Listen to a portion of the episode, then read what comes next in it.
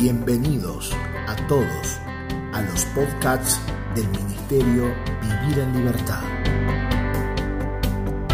Esperamos que esta palabra pueda ser de alimento y edificación para tu vida.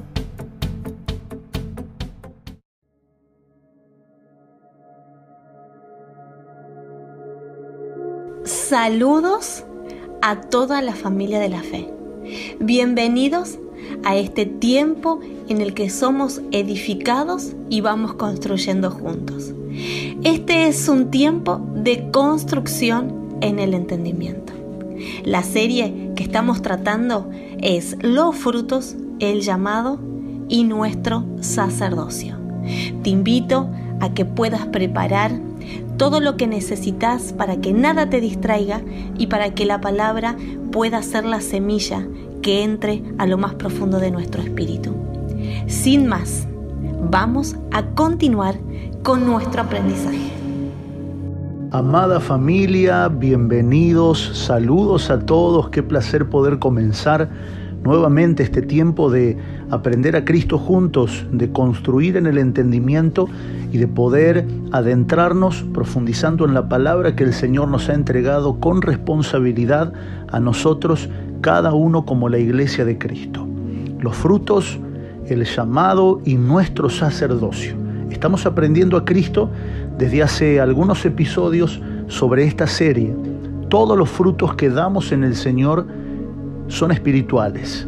Habrá una manifestación indudablemente en el aspecto material, natural, pero los frutos provienen del Espíritu. No estamos hablando de frutos priorizando la manifestación material, sino primeramente que provenga desde nuestro espíritu, que desde allí pueda emanar como olor fragante en la presencia del Señor y luego eso tendrá sin lugar a dudas un impacto en lo natural, pero primeramente los frutos que damos en el Señor son espirituales. Y qué gozo es tener esos frutos, porque esos frutos no van a ser ni nada más ni nada menos que de alimento para muchos.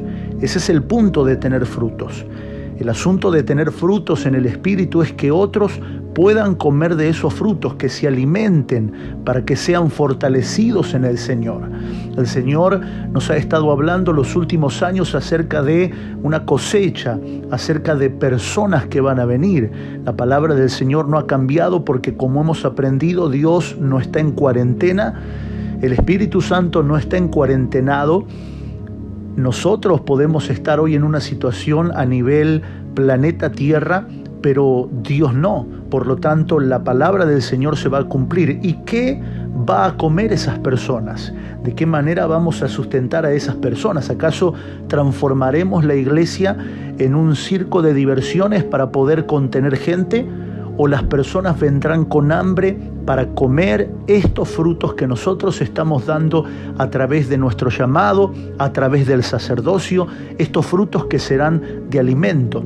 Por eso el Señor puede decir confiado a los hambrientos, vengan y no tengan problema, que si no hay dinero compren igual. A los sedientos vengan y beban de las aguas. Dios está confiando de que su iglesia tendrá frutos para poder alimentar a otros. Ese es el punto de tener fruto. Por eso es que el profeta nos dice que somos llamados árboles de justicia, plantío del Señor. Porque los frutos son la evidencia de que somos árboles.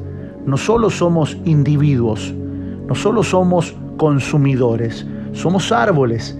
Por eso la profecía del profeta serán llamados árboles de justicia, plantío del Señor no somos individuos solamente, sino que nos hemos plantado en Cristo, que es nuestra tierra prometida, y es en esta tierra, por causa del alimento que produce esta tierra para nosotros, que estamos dando fruto.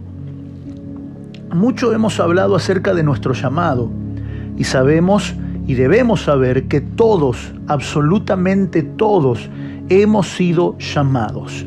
Ahora, ¿qué significa la palabra llamados?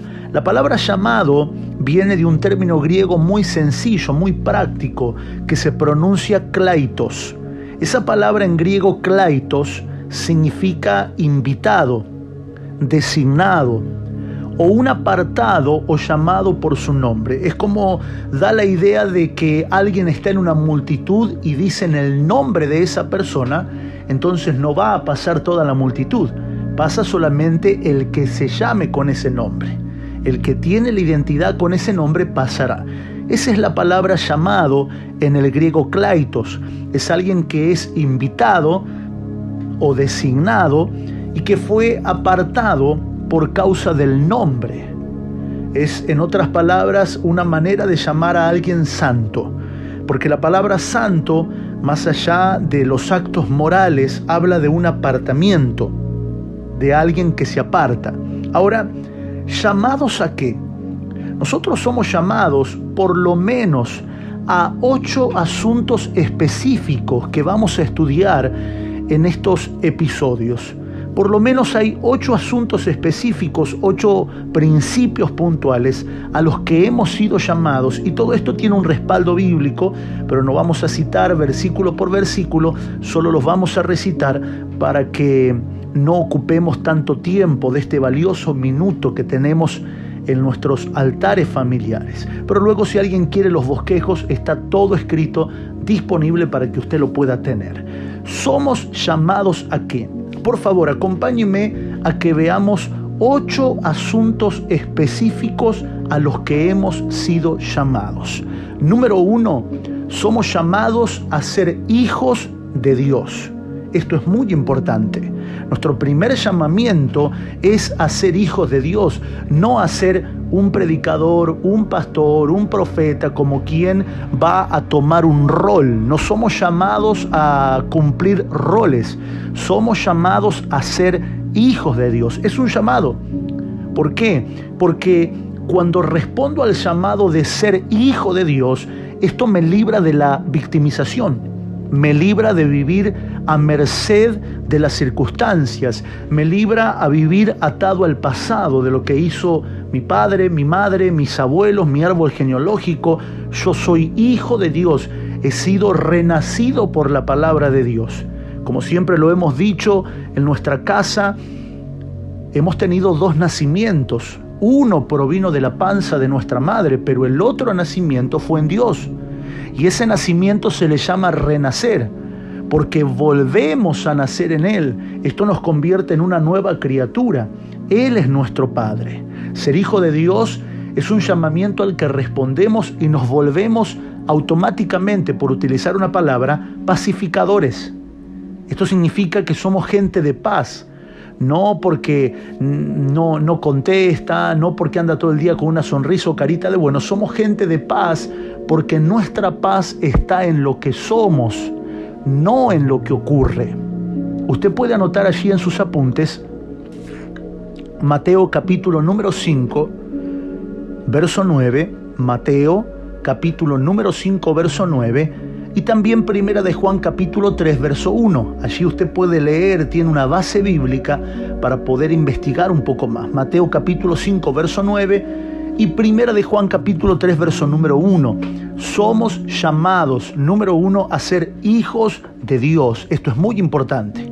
Número 2, somos llamados a su propósito.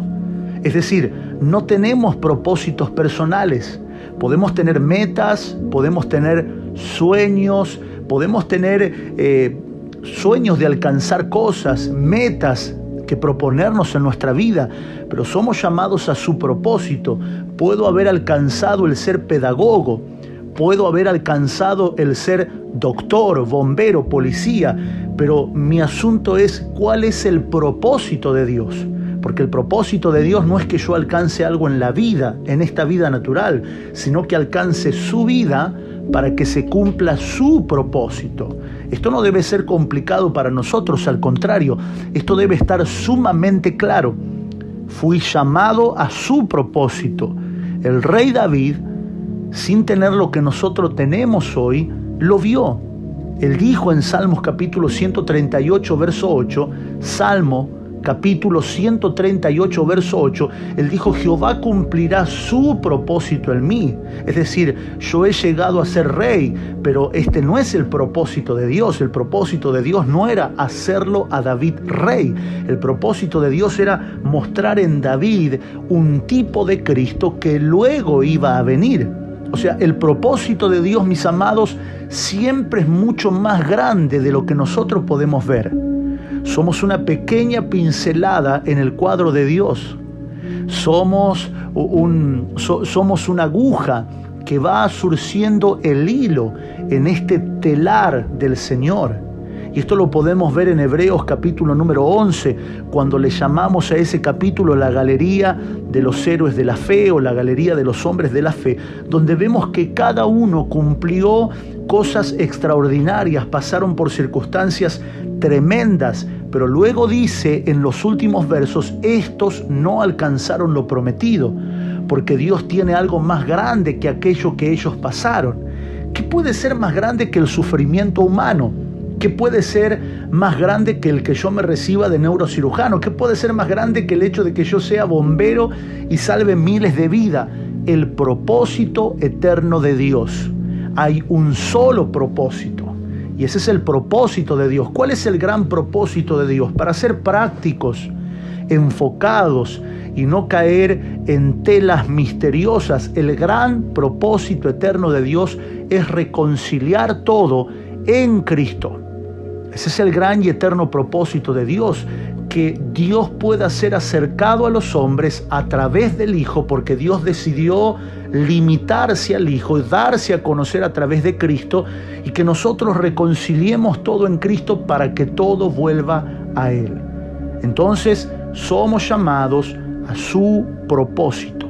Anote este pasaje y vamos a finalizar Romanos capítulo 8, verso número 28 no tenemos propósitos personales, sino que respondemos al eterno y único propósito de Dios. Mis amados, el tiempo se ha agotado, pero continuaremos mañana en el próximo episodio construyendo en el entendimiento esta palabra. Paz a todos.